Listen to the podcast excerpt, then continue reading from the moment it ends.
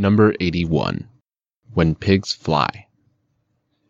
Today, my brother has announced that he is going to enter the university next year. English comes easily to him. There are no problems with literature or history. But, just in case, I wondered if he had thought it over properly.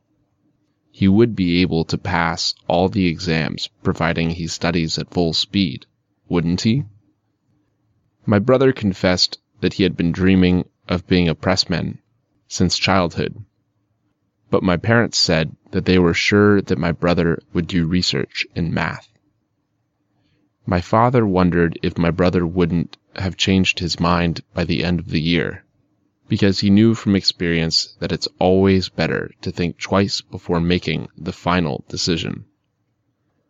But my brother took this poorly and answered that he wouldn't give up this idea until pigs flew.